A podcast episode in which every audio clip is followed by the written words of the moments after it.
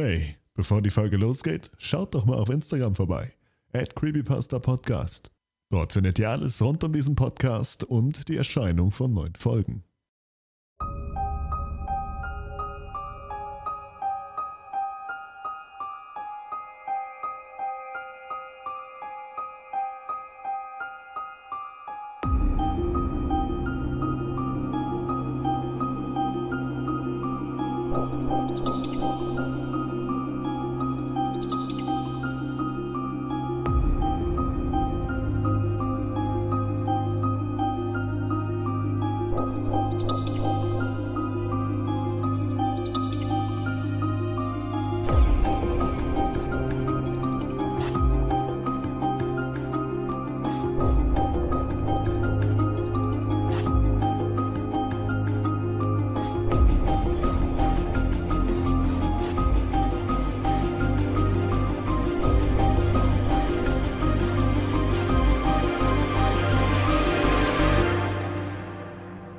Bin so ein verdammter Idiot. Es tut mir alles so leid. Ich weiß nicht einmal, wo ich anfangen soll. Seit geschlagenen zehn Minuten stehe ich nun hier und suche nach den richtigen Worten. Aber weiß ich nicht einmal, ob du mich hören kannst. Wahrscheinlich nicht, wurde mir gesagt. Alle sagen das, die Ärzte, die Pfleger, dein Vater. Da sei so viel Gift in deinem Körper, dass es ein Wunder gewesen ist, dass du überhaupt noch lebst. Und das ist alles meine Schuld. Ich hätte sehen sollen, wie schlecht es dir geht. Hätte für dich da sein sollen, auf dich aufpassen. So wie ich es dir versprochen hatte. Erinnerst du dich? Dieser Abend vor zwei Jahren, kurz vor Silvester, als wir vor deinem Kamin saßen und Weihnachtsplätzchen gegessen haben, die Lilith gebacken hatte und die viel zu süß waren? Der Abend, an dem du mir erzählt hast, wie du einmal diese Schlaftabletten genommen hast, wie du eingeschlafen bist und dann von kaltem Wasser geweckt wurdest, äh, wie du dich übergeben musstest. Es war eine Angst, du im Nachhinein hattest. Du hast mir gesagt, dass du nicht sterben willst. Nicht wirklich. Aber dass es alles zu viel war. Dass du nicht mehr wusstest, was du tatst und der einzige. Und das der einzige Ausweg war, der dir scheinbar noch blieb diese Tabletten waren. Ich wollte einfach bloß schlafen.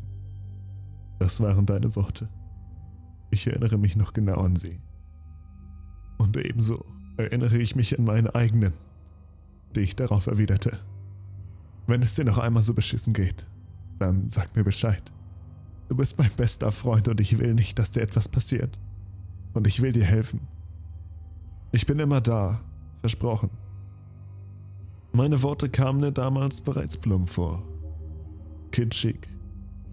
Als hätte ich sie aus einem Poesiealbum abgelesen. Und doch entsprach sie der Wahrheit. Ich wollte für dich da sein. Ich wollte dir helfen. So gut ich eben konnte. Und wenn es nun war, indem ich dir zuhörte. Und nicht einmal das habe ich geschafft. Ich weiß, du kannst mich nicht sehen, aber wahrscheinlich kannst du mich anhören, dass ich am Heulen bin. Scheiße, ich bin so ein Arschloch. Ich weiß nicht, was mit mir los war in den letzten Monaten. Wieso ich so wenig mit dir geredet habe. Nein, das ist alles eine Lüge. Wenn ich mich schon bei dir entschuldige, dann auch absolut ehrlich.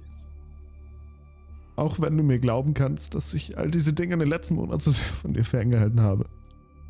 Es ist mir erst jetzt, wo, ich drüber rede, wirklich klar wird, was dahinter steckte. Wie sehr ich mich habe manipulieren lassen. Ich weiß, warum ich so wenig Zeit mit dir verbracht habe. Und du weißt es auch, natürlich. Du hast mir ja sogar versucht, mir klarzumachen, was da schief läuft.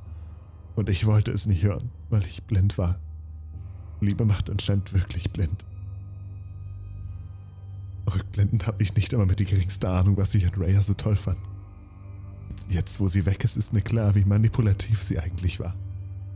Und wie naiv ich selbst. Und verdammt, ich komme mir so armselig vor. Es kann nicht sein, wie ich sie. wie ich es nichts davon bemerkt habe, wie sie mir Dinge einredete, mich dazu brachte, mich von Leuten zu entfernen, die ich mochte. Und vor allem von dir. Scheiße, wir sind seit sieben Jahren befreundet. Und irgendwie hat Raya es geschafft, dass ich noch kaum ein Wort mit dir gesprochen habe. Es war nicht einmal so, dass sie mich dazu gebracht hat, dich nicht mehr zu mögen. Verdammt, nein, es war dieser ab andauernde Druck, dieser Stress, diese Angst. Und während dieser toxischen Beziehung war alles so vollkommen normal für mich. Meine Mutter hat einmal gesagt, Raya sei eine narzisstische Psychopathin und so finden mich diese Aussage damals machte. Desto sicherer bin ich mir heute, dass mehr als nur ein wenig Wahrheit darin steckte. Ich bin so ein Idiot. Nun stehe ich hier und lamentiere heulend über mich selbst, als wäre ich der bemitleidenswerteste Mensch auf Erden, während du hier liegst und mich womöglich nicht einmal hören kannst. Sie haben gesagt, dass sie keine Ahnung haben, woher du dieses Zeug hattest, das du dir gespritzt hast. Sie haben mir gesagt, was es war, aber du weißt ja, Chemie und alles Zeug war nie mein Ding. Das war immer deine Sache. So wie alles, was auf Logik basierte, im Gegensatz zu mir. Ich war der, der eine toxische Beziehung romantisiert hat. Eine Beziehung, die nicht einmal eine wirkliche Grundlage hatte, die mich dazu brachte, blind zu werden. Dich zu ignorieren und mich unfähig machte, mein Versprechen einzuhalten. Ich will die Verantwortung nicht vor mir wegschieben. Ich weiß nicht, wieso ich so gehandelt habe, doch waren es ja immer meine freien Entscheidungen, meine Zeit wieder einmal nicht mit dir zu verbringen, dir wieder einmal nicht zuzuhören. Ich bin ein Idiot.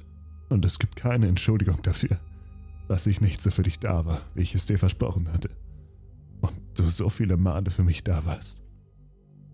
Du bist sofort zu mir gekommen, als mein Vater seine Magenkrebsdiagnose bekommen hatte, und wir sind die ganze Nacht wach geblieben, weil ich nicht aufhören konnte zu heulen. Du hast dich sogar mit Eva und Dan angelegt, als sie mich auf dem Schulhof fast vor vier oder fünf Jahren bedroht haben weil sie wollten, dass ich ihnen das Geld vom Keksverkauf gebe, das für die Bücherei bestimmt gewesen war. Und die beiden haben dir den Arm gebrochen, bevor dann Mrs. Combs aufgetaucht ist. Und du hast bloß gemeint, Hauptsache die Deppen haben das Geld nicht bekommen. Und ein halbes Jahr später, nach Lauras Unfall, habe ich mich wieder tagelang bei dir ausgeweint. Verdammt, ich rede von Rede und Rede und langsam habe ich keine Kraft mehr. Weinen und Sprechen ist so unfassbar anstrengend, doch wenn ich aufhöre, dann ist nichts mehr als die Geräusche der Maschinen, die alle sind.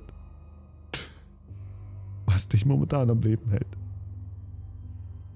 Einer der Ärzte meinte, dein Zustand wäre nicht einmal als Leben zu bezeichnen. Sei nichts weiter als eine Phase der Ag Agonie, mehr als tot als lebendig. Aber das ist nicht wahr, oder? Kannst nicht sterben. Das geht einfach nicht. Das, das kann nicht sein.